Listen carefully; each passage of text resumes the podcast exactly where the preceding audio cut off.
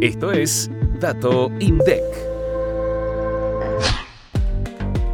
Durante el tercer trimestre de 2023, la cuenta corriente estimó un déficit de 6.103 millones de dólares. Este valor se explica por los saldos negativos registrados tanto en el ingreso primario como en la balanza de bienes y servicios, parcialmente compensado por el superávit de 461 millones de dólares del ingreso secundario.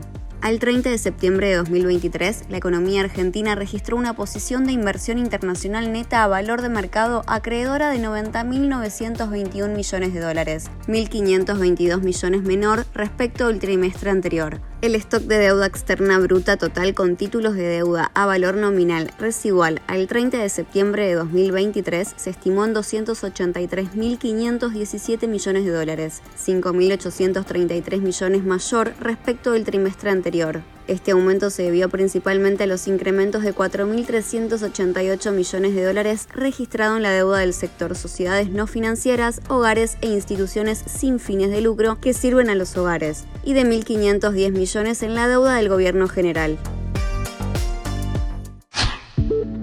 Activa la campanita para no perderte los próximos episodios. Hasta el próximo Dato INDEC.